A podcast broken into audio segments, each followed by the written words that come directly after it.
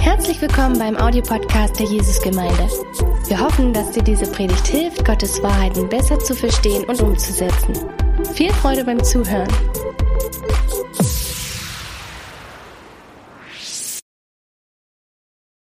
Ja, guten Morgen auch von mir. Es ist richtig schön, so viele Gesichter hier zu sehen und euch alle wieder im Benno zu haben. Und ich freue mich, dass ich heute unsere Serie zum Jakobusbrief abschließen darf. Und ich muss sagen, ich liebe eigentlich den Jakobusbrief. Ich stelle mir Jakobus immer so vor wie so einen weisen Papa, so einen geistlichen Papa, der irgendwie so seine Höhen und Tiefen schon erlebt hat und der weiß, auf was es ankommt. Und der uns so anspornen möchte, dass wir wirklich uns nicht mit halben Sachen zufrieden geben, sondern dass wir wirklich ein Leben leben, das Jesus auch ehrt. Und als ich dann aber erfahren habe, über welches Kapitel ich heute predigen darf oder über welches Thema, da ist mir dann ziemlich schnell das Lachen vergangen, weil der Titel, der mir angeboten wurde oder so vorgeschlagen wurde für mein Thema, ist folgender. Naja, der Titel, der mir vorgeschlagen wurde, ist Geduld, aber bitte schnell.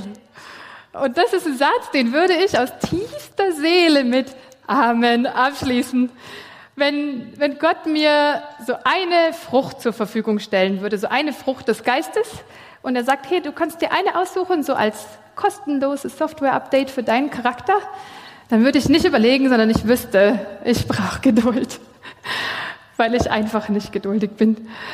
Ich hatte als Teenager so eine Phase, da habe ich einfach so aus Spaß exotische Pflanzen, also Früchte gekauft und habe die Kerne eingepflanzt, weil ich gucken wollte, ob sie wachsen und ob ich sie züchten kann. Und ich bin so ungeduldig, dass ich nach ein paar Tagen, wenn nichts rausgekommen ist, dass ich einfach mal nachgegraben habe und geguckt habe, ob sich irgendwas tut in diesem Topf oder ob ich das ganze Experiment einfach lassen kann. Ich glaube, das hat dem Wachstum nicht so ge geholfen. Auf jeden Fall hat fast keine Pflanze überlebt, außer ich glaube die Zitrone. Ähm, im, Jakob, im Jakobus geht es aber eigentlich nicht so arg darum, dass Zeit schneller vergehen soll, sondern im Jakobus geht es darum, dass wir schwierige Situationen haben und dass wir aushalten sollen in Geduld. Und ich glaube, darin bin ich noch schlechter als im Warten. Und ja, der Wayne hat schon gesagt, wir sind vor zwei Jahren hierher gezogen und für mich war diese erste Lockdown-Phase wirklich eine Phase, wo Gott mir das gezeigt hat, dass ich Geduld lernen muss. Weil ich, wir sind hierher gekommen, wir waren gerade ein halbes Jahr da und ich hatte so viele Pläne und so viele Erwartungen. Und dann kommt dieser Lockdown und gar nichts läuft. Und ich habe gemerkt, wie schwer ich es finde zu warten. Und ich habe mir mal so drei Punkte überlegt, warum es mir so schwer fällt. Einfach um das mal so in Worte zu fassen. Und der erste Punkt, warum Warten so schwer ist für mich, ist, weil es Dinge gibt, die ich mir so sehr wünsche. Ich sehne mich so sehr nach manchen Dingen, und ja, ich bin mir sicher, dass sich mein Leben zum Positiven verändern würde, wenn ich diese Sache hätte, auf die ich warte. Der zweite Punkt, warum Warten so schwer ist, ist, weil ich finde oder das Gefühl habe, dass sie mich ausbremst, diese Wartezeit.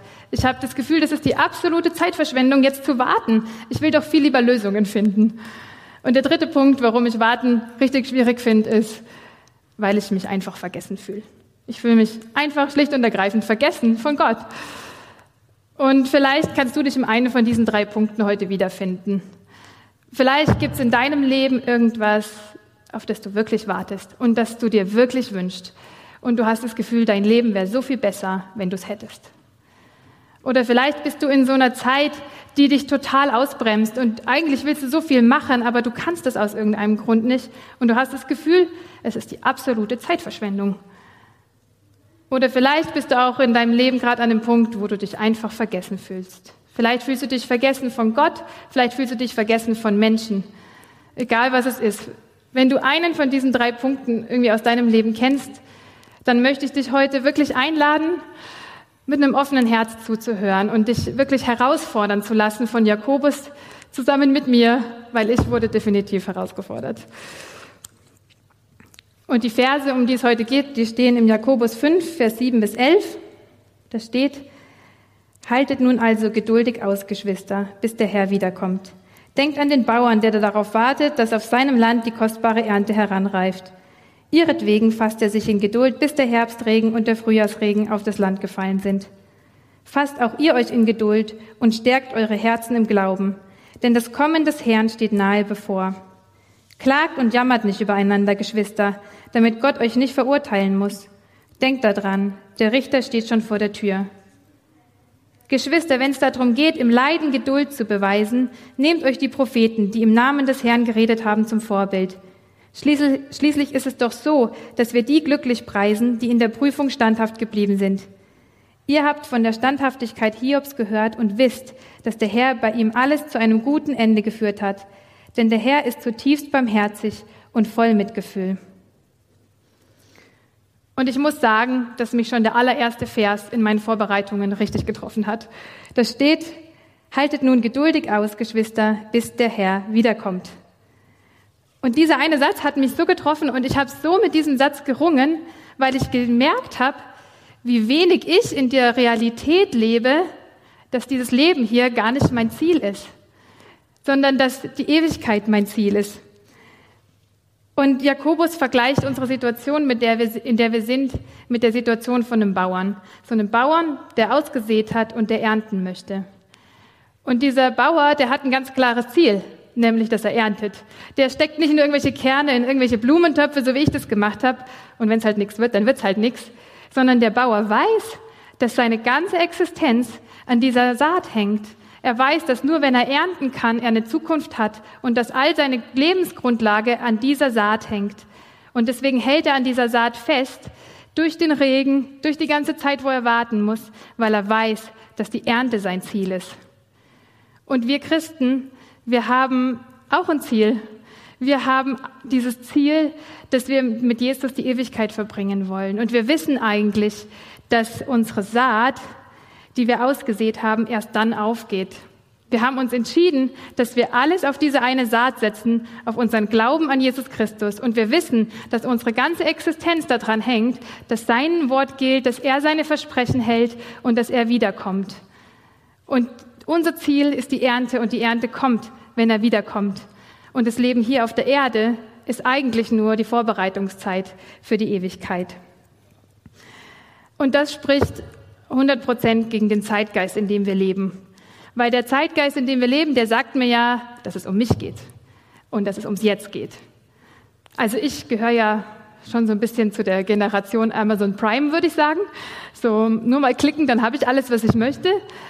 Und es ist so, ich muss mir noch nicht mal überlegen, ob mein Problem oder ob mein Bedürfnis, ob das wirklich so schlimm ist, dass ich es lösen muss, weil mir irgendjemand eine schnelle Lösung bietet. Ich kann ganz schnell eine ganz günstige, ganz schnelle Lösung für jedes Wehwehchen, was ich habe und für jedes Bedürfnis, was ich habe, erkaufen oder irgendwie halt finden. Und da, ich merke, dass das auch mein Christsein manchmal prägt. Ich merke, dass ich auch als Christ immer wieder doch mein Leben im Jetzt lebe, dass ich doch irgendwie erwarte, dass all das, was ich so habe, dass es mich erfüllt. Dass meine Ehe, dass es da um mich geht und dass es mich erfüllt. Dass meine Wohnung, die ich habe, dass sie mich erfüllt. Dass mein Beruf, den ich habe, der soll mich erfüllen und mein Familienleben, das soll mich auch erfüllen. Und Gott, der ist so ein bisschen mein Problemlöser, an den bete ich, damit er dafür sorgt, dass all meine Sachen da in Erfüllung gehen. Das ist jetzt übertrieben gesagt, aber ich merke, dass das einfach in mein Christsein mit reinschwappt, dieses Denken. Und eigentlich geht es aber gar nicht um mich. Und eigentlich geht es auch überhaupt nicht ums Jetzt, sondern eigentlich habe ich, als ich mein Leben Jesus gegeben habe, gesagt, zu dem König der Könige, zu dem Schöpfer des Universums, zum Gott der Ewigkeit, alles, was ich bin, das gehört dir. Und alles, was ich habe, das gehört dir. Und alles, was ich kann, das gehört dir. Und du darfst damit machen, was du möchtest. Es geht um dich, es geht um dein Reich. Und du kannst alles, was ich hier habe, kannst du dafür nutzen, dein Reich zu bauen. Und sein Reich kommt, wenn er wiederkommt. Und natürlich erleben wir das Reich auch schon jetzt. Und ich denke, wir sollten nie aufhören, dafür zu beten, dass wir sein Reich hier auf der Erde erleben. Wir sollten nie aufhören, dafür zu beten, dass wir Wunder erleben, dass wir Wiederherstellung erleben, dass wir Heilung erleben. Wir sollten nie aufhören, daran zu glauben. Und ich glaube, das steckt in diesem Bild von dem Bauern schon auch mit drin.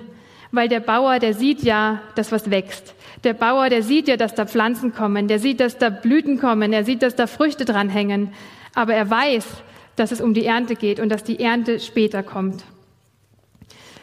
Und ich glaube, das ist irgendwie diese Balance, die wir hinkriegen müssen, dass wir einerseits mit ehrlichem Herzen vor Gott kommen, mit einem kindlichen Herzen vor Gott kommen und ihm ehrlich sagen, was wir uns wünschen und dass wir ehrlich ihm unsere Sehnsüchte hinhalten und auch daran glauben, dass er ein guter Gott ist, dass er ein guter Papa ist und dass er uns beschenken möchte und dass wir nicht ja unehrlich vor ihn kommen, sondern dass wir wirklich kommen mit einem kindlichen Herzen und ihm all das hin, hinhalten, was wir wünschen. Aber dass wir trotzdem schaffen, diese Haltung zu bewahren, zu sagen, aber dein Wille geschehe in meinem Leben und dein Reich soll gebaut werden durch mein Leben und nicht mein einziges. Und wenn er dann wiederkommt, dann werden wir wissen, dass es sich gelohnt hat, dass es sich gelohnt hat, wirklich alles auf diese Karte zu setzen, dass, dass sein Versprechen gilt und dass sein Reich kommen wird. In der Offenbarung 21, Vers 3, 3 bis 7 steht, ich sah die heilige Stadt, das neue Jerusalem, von Gott aus dem Himmel herabkommen, schön wie eine Braut, die sich für ihren Bräutigam geschmückt hat. Und vom Thron her hörte ich eine mächtige Stimme rufen, Seht, die Wohnung Gottes ist jetzt bei den Menschen. Gott wird in ihrer Mitte wohnen, sie werden sein Volk sein, ein Volk aus vielen Völkern, und er selbst, ihr Gott, wird immer bei ihnen sein. Er wird alle ihre Tränen abwischen, es wird keinen Tod mehr geben, kein Leid und keine Schmerzen, und es werden keine Angstschreie mehr zu hören sein. Denn was früher war, ist vergangen. Daraufhin sagte der, der auf dem Thron saß, Seht, ich mache alles neu. Und er befahl mir, schreibe die Worte auf, die du eben gehört hast, denn sie sind wahr und zuverlässig. Dann sagte er zu mir, nun ist alles erfüllt. Ich bin das A und das O, der Ursprung und das Ziel aller Dinge. Wer Durst hat, dem werde ich umsonst von dem Wasser zu trinken geben, das aus der Quelle des Lebens fließt. Das alles wird das Erbe dessen sein, der siegreich aus dem Kampf hervorgeht, und ich werde sein Gott sein, und er wird mein Sohn sein. Das alles ist das Erbe für den, der siegreich aus dem Kampf hervorgegangen ist. Keine Tränen, kein Leid, kein Schmerz, keine offenen Wünsche, die nicht mehr erfüllt sind.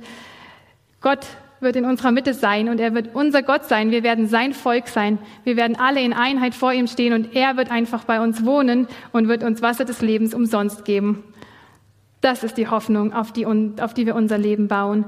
Und es ist nicht eine Hoffnung, von der wir nicht wissen, dass sie, ob sie erfüllt wird oder nicht, sondern es ist die Hoffnung, die trägt und es ist die Hoffnung, die auf jeden Fall eintreten wird, weil er es versprochen hat und er hält seine, seine Versprechen.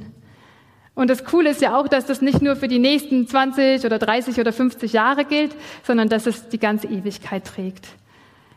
Und ich möchte nochmal zurückkommen zu meinem ersten Punkt, wo ich gesagt hatte, dass Warten so schwer ist, weil ich mir die Dinge so sehr wünsche. Und da gibt Jakobus uns heute eine andere Perspektive. Jakobus zeigt uns auf, dass unsere endgültige Hoffnung wirklich die Ewigkeit ist. Und das ist mein erster Punkt für heute, dass die größte Hoffnung, die wir haben, die Ewigkeit ist.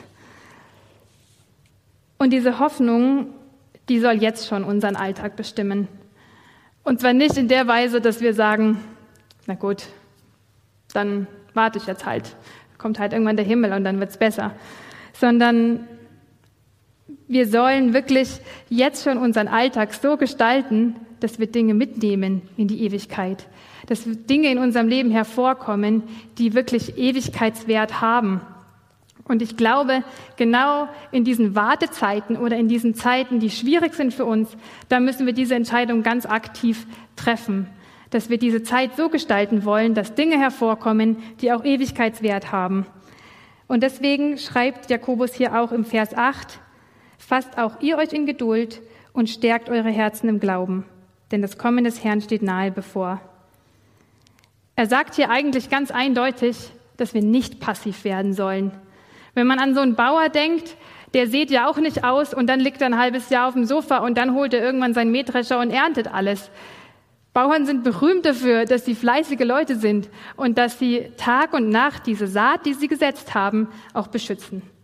Sie beschützen diese Saat vor dem Frost, vor den Schädlingen, vor Krankheiten und so weiter. Und sie werden nicht einfach passiv. Und genau das sagt Jakobus hier zu uns. Er sagt zu uns, stärkt eure Herzen in, diesen Zeit, in dieser Zeit. Stärkt eure Herzen im Glauben. Wir müssen unsere Saat, die wir gelegt haben, auch beschützen. Und ich habe mal einfach ein paar Sachen gesammelt, wie das praktisch aussieht. Wie können wir unser Herz im Glauben stärken? Und das Erste, was mir eingefallen ist, ist, dass wir unser Herz mit Wahrheit füllen, füllen sollen. Ich glaube, so der Lieblingsschädling für unsere Saat sind die Lügen in unserem Kopf. Über uns selber, über Gott, über alles Mögliche. Und wir müssen uns vor diesen Lügen schützen, indem wir die Wahrheit kennen. Und ich will uns echt einfach alle neu dazu motivieren, so uns ins Geist Gottes, ins Wort Gottes so reinzugraben und wirklich seine Wahrheit zu verinnerlichen und in diesen Wahrheiten auch zu leben. Der zweite Punkt, wie wir unsere Herzen im Glauben stärken können, ist, indem wir immer wieder unseren Blick auf Gott richten und seine Gegenwart suchen durch Lobpreis, durch Gebet und so weiter. Wir stärken unseren Glauben auch, indem wir immer wieder all unsere Sorgen und unsere Bitten vor ihn hinlegen, weil wir dann jedes Mal erleben, dass der Frieden, der allen Verstand übersteigt, unser Herz erfüllt. Wir stärken unser Herz im Glauben, indem wir regelmäßig Gemeinschaft haben mit anderen Christen und auch in verbindlichen Beziehungen leben. Und ich weiß, das macht ihr, deswegen seid ihr ja auch hier. Und das ist sehr gut. Und Jakobus warnt uns hier aber auch. Er sagt in einem Vers weiter unten drunter, jammert nicht und klagt nicht übereinander. Und ich kenne das so aus meiner Ehe. Wenn ich richtig unzufrieden bin, dann ist meistens der Mark schuld. Das ist praktisch. Wenn man einen Mann hat, kann man immer alles auf den Mann schieben. Aber das löst ja das Problem nicht. Ähm, und Jakobus warnt uns da hier davor, dass wir anfangen zu jammern. Und ich will uns wirklich so als Gemeinde einladen, dass wir in den Zeiten, wo es schwer wird oder schwer ist, vielleicht auch für uns als Gemeinde, wo wir gerade vielleicht warten müssen, dass wir uns nicht gegeneinander richten, sondern dass wir unsere Einheit stärken und dass wir wirklich uns helfen, unseren Glauben zu stärken in dieser Zeit. Noch ein Punkt, der unseren Glauben stärkt, ist, dass wir Gutes tun. Der ganze Jakobusbrief ist voll davon, dass wir Gutes tun sollen, dass wir uns um die Witwen und die Waisen kümmern sollen, dass wir gute Worte sprechen sollen.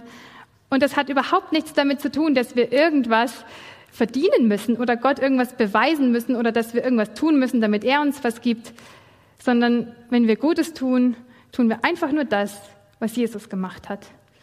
Jesus ist auf die Erde gekommen und hat gedient. Und wenn wir dienen, wenn wir Gutes tun, dann laufen wir in seinen Fußstapfen. Und das ist die Identität, die Gott uns gibt, Nachfolger Jesu zu sein. Und mein letzter Punkt ist, dass wir unseren Glauben stärken, indem wir an unsere Glaubenshelden denken. Das schreibt Jakobus auch noch in diesen Versen. Und es gibt sicherlich noch mehr Möglichkeiten. Die Liste erhebt nicht den Anspruch, vollständig zu sein. Und man kann sich da auch mal drüber austauschen, vielleicht im Hauskreis. Hey, wie stärkt ihr euren Glauben in, schweren Zeiten? Das wäre mal eine interessante Frage, finde ich. Ähm, aber wichtig ist, dass wir diese Dinge tun. Dass wir diese Dinge tun, die unseren Glauben stärken, weil diese Wartezeiten eigentlich dazu gedacht sind, dass sie unseren Glauben stärken. Und ich habe am Anfang gesagt, dass Warten so schwer ist, weil es sich so nutzlos anfühlt, weil ich nicht sehe, dass irgendwas passiert. Aber eigentlich sind es die Zeiten, die nicht Zeitverschwendung sein sollen, sondern das sind die Zeiten, die uns wirklich bis in die Tiefe stark machen sollen.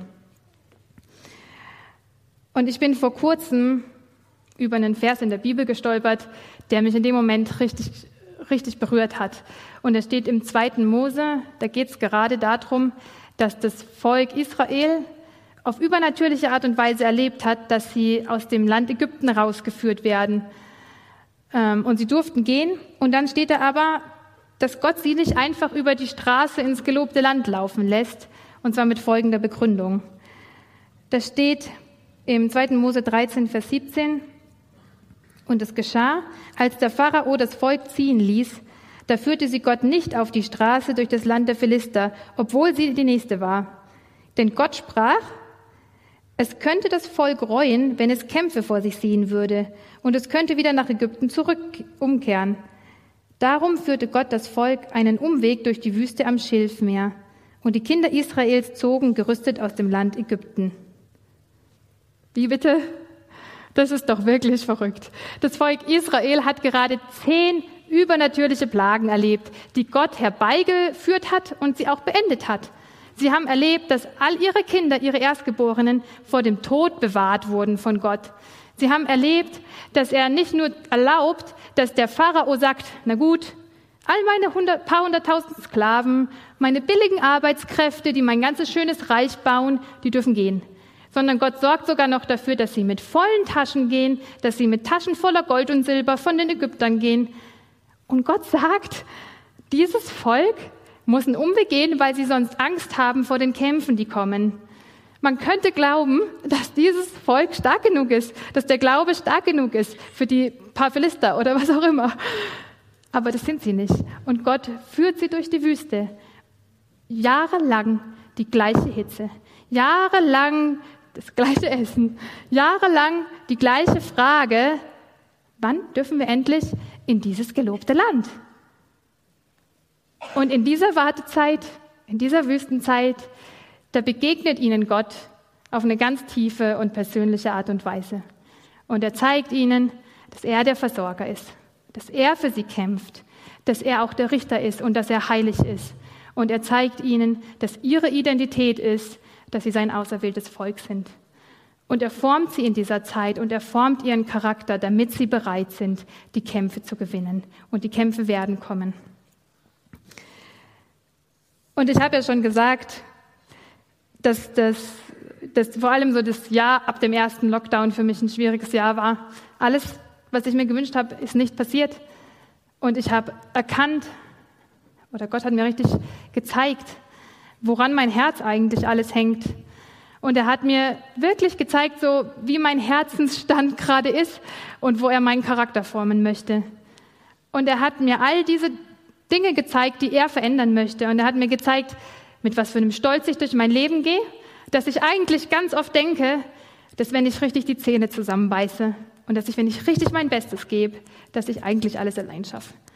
Und er hat mir gezeigt, wo ich immer noch Unvergebenheit in meinem Herz habe, wo ich bitter bin. Er hat mir gezeigt, dass es Dinge in meinem Leben gibt, die ich einfach nicht mache, weil ich Angst habe vor den Sachen und weil ich eigentlich weiß, dass da noch so ein paar Wunden dranhängen, die ich nicht angegangen bin. Und ich würde hier nicht predigen, wenn es diese Zeit nicht gäbe, weil ich mir mal vorgenommen habe, nie wieder zu predigen, weil ich bitter war und weil ich einfach kindisch trotzig war. Aber in dieser Zeit, die eigentlich so ein bisschen gefangen sich angefühlt hat durch diesen Lockdown, habe ich erlebt, dass Gott mich so frei gemacht hat und dass er mir so begegnet ist, da drin in meiner Schwachheit und indem er mir einfach gezeigt hat, wo er an meinem Herz noch bauen muss. Und ich glaube so, diese Zeiten oder dieses Bild von diesem Samen im Jakobus, den kann man auch anders interpretieren. Man kann es auch so sehen, dass wir nicht nur der Bauer sind, sondern dass wir auch der Same sind. Wir sind der Same, der eingepflanzt werden soll und der Frucht bringen soll. Und ich möchte hier wirklich so diesen Bogen schlagen zu der allerersten Predigt vom Dirk. Da hat der Dirk gesagt, dass wir die Erstlingsfrucht Gottes sein sollen, dass wir die Ernte sein sollen, diese vollkommene Frucht, die Gott die Ehre macht. Und dass dafür ein Haufen Egoismus in unserem Herzen sterben muss. Und genauso ging es mir in dieser Lockdown-Zeit. Und es ist auch ein biblisches Prinzip, dass ein Same oder dass in uns ein Egoismus sterben muss, damit was Neues hervorkommt. Das steht auch im Johannesbrief, dass, ja, dass ein Same, der in die Erde fällt, der muss sterben und dann erst bringt er die Frucht. Und diese Wartezeiten, wo wir von außen nichts sehen, wo wir einfach irgendwie warten und nichts passiert in unserem Leben, die haben das Potenzial, dass das in uns passiert.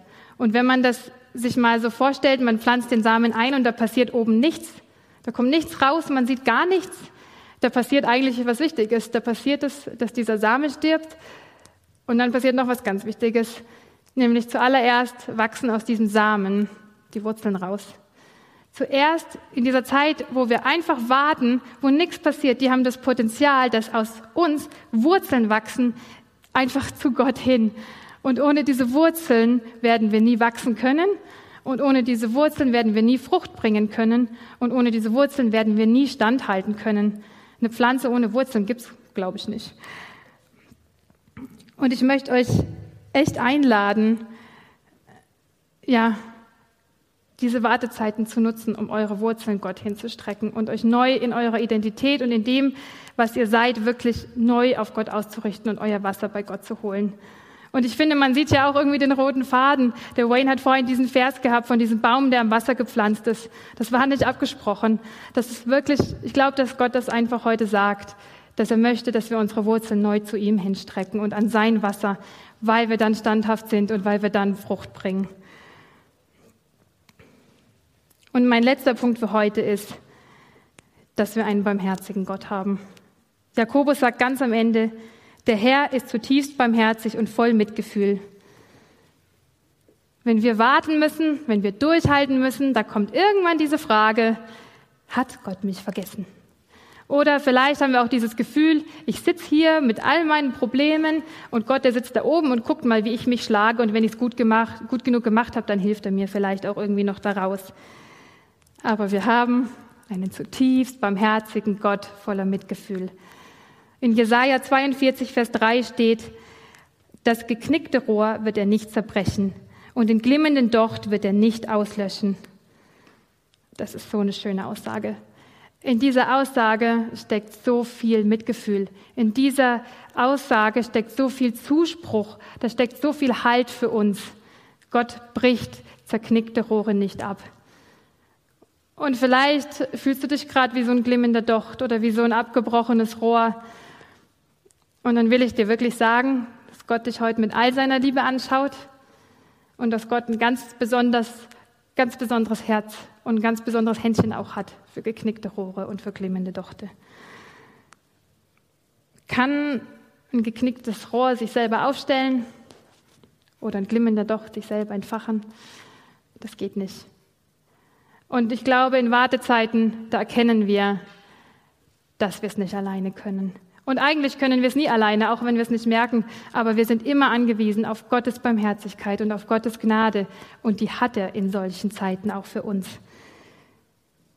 In Römer 8, da schreibt Paulus von der Ewigkeit und er schreibt darüber, dass die ganze Schöpfung sich danach sehnt, dass sie endlich erlöst wird. Und dass auch wir, obwohl wir schon mit Jesus leben, obwohl wir den Heiligen Geist in unserem Leben haben, dass wir trotzdem noch dieses Seufzen in uns haben nach der Ewigkeit. Und er schreibt dann weiter in Römer 8, Vers 26 bis 28. Und auch der Geist Gottes tritt mit Flehen und Seufzen für uns ein. Er bringt das zum Ausdruck, was wir mit unseren Worten nicht sagen können. Auf diese Weise kommt er uns in unserer Schwachheit zu Hilfe, weil wir ja gar nicht wissen, wie wir beten sollen, um richtig zu beten. Und Gott, der alles durchforscht, was im Herzen des Menschen vorgeht, weiß, was der Geist mit seinem Flehen und Seufzen sagen will. Denn der Geist tritt für die, die zu Gott gehören, so ein, wie es vor Gott richtig ist. Eines aber wissen wir, alles trägt zum Besten derer bei, die Gott lieben. Sie sind ja in Übereinstimmung mit seinem Plan berufen. Schon vor aller Zeit hat Gott die Entscheidung getroffen, dass sie ihm gehören sollen. Darum hat er auch von Anfang an vorgesehen, dass ihr ganzes Wesen so umgestaltet wird, dass sie seinem Sohn gleich sind. Er ist das Bild, dem sie ähnlich werden sollen, denn er soll der Erstgeborene unter vielen Brüdern sein. Gott lässt uns in unserem Warten nie allein. Der Heilige Geist, der in uns ist, der kennt unser Herz, der kennt, sie bis, der kennt es bis in die Tiefe und er weiß, was da drin vorgeht. Und er macht sich 100 Prozent eins mit uns. Er macht sich so sehr eins mit uns, dass er sogar die richtigen Worte für uns findet, die vor Gott bestehen können. Und ich möchte euch echt einladen, euch neu auf diese Kraft vom Heiligen Geist in eurem Leben zu verlassen.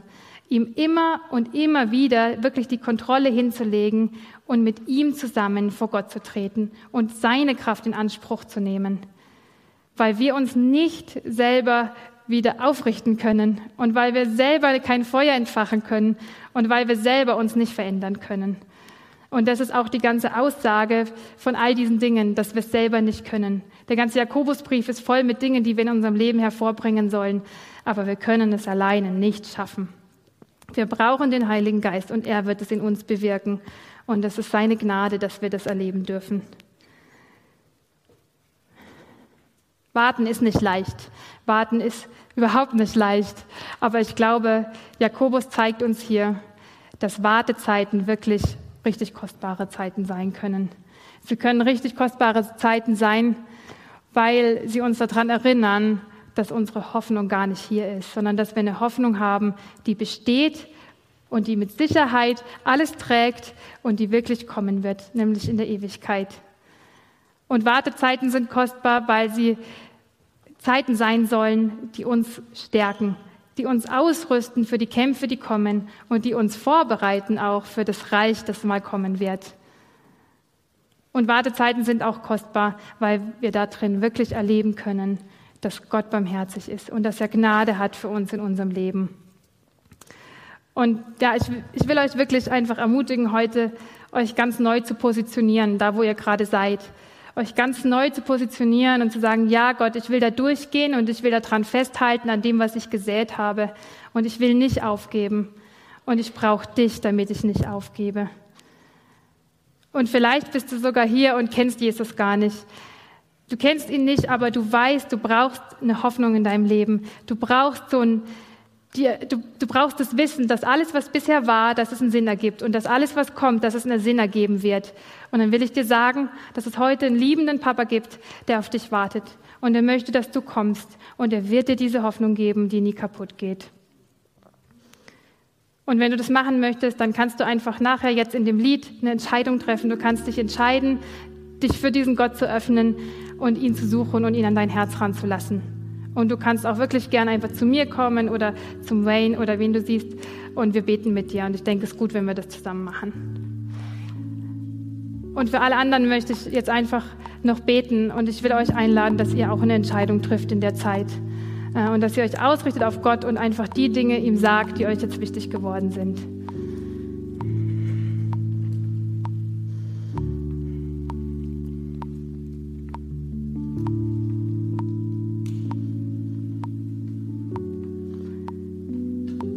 Ja, Jesus, ich danke dir, dass wir dich haben. Ich danke dir, dass wir diese Hoffnung haben, die immer trägt. Dass wir eine Hoffnung haben, dass egal was hier noch kommt, dass es gut sein wird, weil wir bei dir sein werden und weil wir bei dir die Fülle erleben werden. Und ich danke dir, dass wir wissen dürfen, dass du uns jetzt schon trägst, dass du uns jetzt schon stark machst, dass du uns in diesen Zeiten nicht zerbrichst, sondern dass du uns Identität schenken möchtest. Und Jesus im zweiten Mose, da steht, dass du dein Volk einpflanzt, dass du es einpflanzt in den Berg deines Erbteils, in den Berg, den du zu deiner Wohnung gemacht hast und der dein Heiligtum ist. Und wir wollen dir heute sagen, dass wir das möchten, dass wir möchten, dass du uns einpflanzt in dein Heiligtum, in deine Wohnung, da wo du wohnst. Und wir wollen dir auch sagen, dass wir bereit sind, einen Preis dafür zu zahlen, Herr dass wir bereit sind, diesen Preis zu zahlen, dass unser Ego dabei kaputt geht, dass unser Ego zerbricht und wir wünschen uns, dass du Neues hervorbringst in unserem Leben, Herr. Wir wünschen uns, dass du deine Früchte hervorbringst, dass wir dein Reich hier schon sehen und dass wir erleben dürfen, dass wir einfach eine Frucht sind, an der du dich freust, dass wir die Ernte sind, über die du dich freust, Herr. Wir wollen dir ganz neu sagen, dass unser Leben dir gehört und dass, dass es in deiner Hand ist, Herr.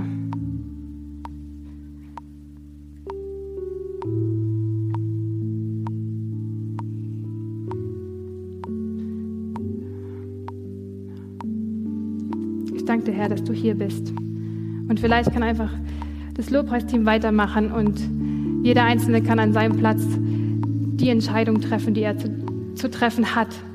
Und ich will euch einladen, euch auszustrecken nach dem Heiligen Geist, nach dieser Kraft, die euch aufrichten wird, die euer, euch neues Feuer entfachen wird und die euch einpflanzen wird und die dafür sorgen wird, dass ihr Frucht bringen könnt und dass ihr verändert werdet.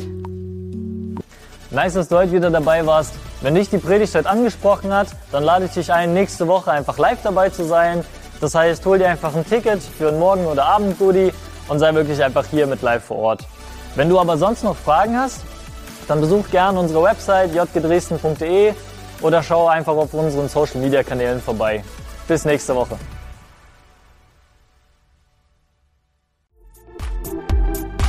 Wenn du noch mehr über Gott und die Jesusgemeinde wissen möchtest, findest du viele weitere Informationen auf www.jgdresden.de.